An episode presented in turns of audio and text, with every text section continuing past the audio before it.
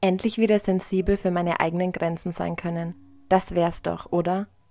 Wie oft bist du in den letzten Monaten über deine eigenen Grenzen gegangen? Wie oft hast du dir letzte Woche gedacht, ach komm, stell dich nicht so an? Wie oft gehen wir mit uns selbst in Konkurrenz, beginnen uns vor uns selbst recht zu fertigen, ertappen uns, wie wir diese inneren Glaubenssätze immer und immer wieder selbst sagen. Reiß dich mal zusammen. Es gibt wirklich Schlimmeres. Oder auch Augen zu und durch. Diese Worte haben mich krank gemacht. Immer und immer wieder. Deshalb jetzt Musterunterbrechung. Ich mag nicht mehr. Ich mag nicht mehr stark sein, damit ich irgendwelchen gesellschaftlichen Normen eingliedern kann. Ich mag nicht mehr tough sein, obwohl ich innerlich leer und müde bin. Ich möchte mich nicht mehr zusammenreißen müssen. Zusammenreißen, das klingt schon so nach Schmerzen. Ich möchte nicht mehr stark sein, damit ich andere vor der Hilflosigkeit meiner Schwäche beschütze. Ich möchte mich nicht mehr dafür entschuldigen, dass ich immer noch nicht über uns hinweg bin und dass ich dir wieder zuerst schreibe oder dass ich weine, wenn ich an deinen Todestag denke. Ich möchte nicht, dass Menschen über mich sagen, Mann, du bist so stark oder die siehst du nie weinen. Doch wie konnte es überhaupt so weit kommen, dass ich meine eigenen Grenzen so verschoben wahrgenommen habe? Wie konnte es passieren, dass ich meine eigenen Empfindungen plötzlich so abgestellt habe, meine Wahrnehmungen und die Intensität meiner Gefühle untergeordnet habe?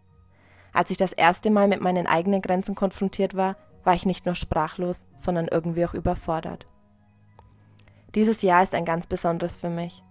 Es ist das Jahr der großen Schritte und letzte Woche bin ich einen besonders großen gegangen. Ich habe den Explore to Create am letzten Tag abgebrochen. Ich konnte einfach nicht mehr. Ich habe Marina mit den Teilnehmern die letzten Stunden alleine gelassen, habe mich ins Auto gesetzt und bin 240 Kilometer zu einem Arzt gefahren, weil ich so unglaublich große Schmerzen hatte. Da war nichts mehr mit Zusammenreißen, da geht es nicht mehr um Starksein. Wie kann ich eine Woche lang mit sechs anderen Menschen auf einer Hütte über die eigenen Intuitionen und Wahrnehmungen sprechen, immer wieder predigen, wie wichtig es doch ist, seinen eigenen Wahrheiten anzunehmen und mich dann selbst zu etwas zwingen, was nicht gut ist? Ich habe meine Sachen gepackt und fast im gleichen Zuge meine Islandreise abgeblasen und einfach das getan, was mein Körper mir geraten hat. Hilfe holen und raus aus allem. Wenn ich eine Sache mit Stolz sagen kann, dann, dass ich dieses Jahr nicht mehr über meine eigenen Grenzen gegangen bin. Es gab keinen Stress mehr in meinem Leben. Ich lasse mich nicht mehr stressen. Es ist mir egal geworden, was andere darüber denken, denn meine Gesundheit ist mir am wichtigsten. Ich erinnere mich an so viele Momente, in denen Marina und ich die Arme über dem Kopf zusammengeschlagen haben, weil wir vor Arbeit, Aufgaben und Terminen fast erstickt wären. Aber wir haben uns eine Sache vorgenommen. Wir möchten laut und glücklich sein. Und deshalb gab es in diesem Jahr nicht an einem Tag einen Moment, aus dem wir nicht aus vollem Herzen gelacht haben. Es gab nicht einen Tag, an dem die Zeit nicht irgendwann mal kurz stehen geblieben ist, in der wir geträumt haben oder einfach mal eine Sekunde lang alles unwichtig war. Wir haben uns bewusst gegen Business, neue Aufträge und Shops entschieden, weil wir damit unsere eigenen Grenzen übergangen wären. Wir haben uns für dieses Jahr immer für uns entschieden, für unser Wohl, und ich bin so unendlich dankbar, dass ich durch Marina ein Stück dieser Sensibilität für meine eigenen Grenzen zurückgewinnen dürfte.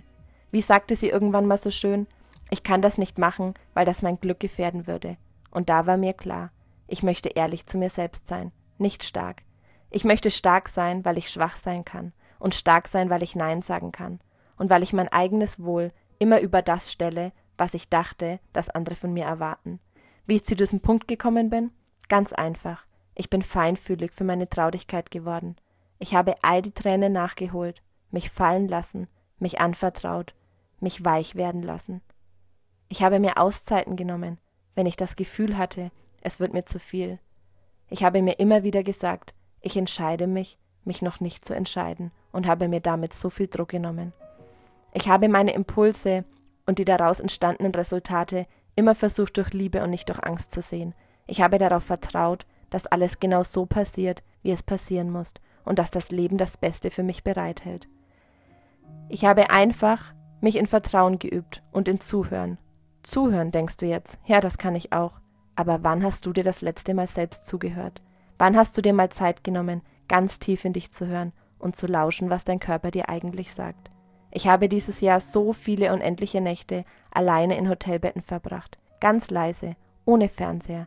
Ich glaube, der lief in diesem Jahr kein einziges Mal. Ich war ganz leise und ganz feinfühlig und ich habe mich einfach nur um mich gekümmert mir Zeit genommen, alte Wunden zu heilen und mich für neue Abenteuer zu stärken.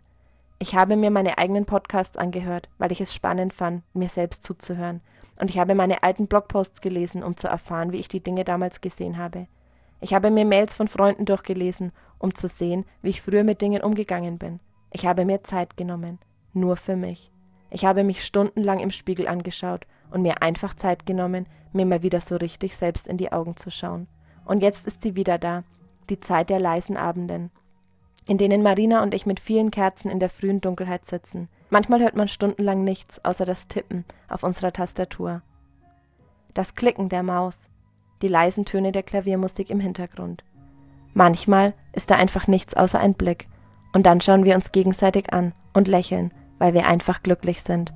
Glücklich in der leisen Melancholie des Moments. Glücklich trotz oder vielleicht gerade wegen der Ruhe, der Dunkelheit und des einkehrenden Winters.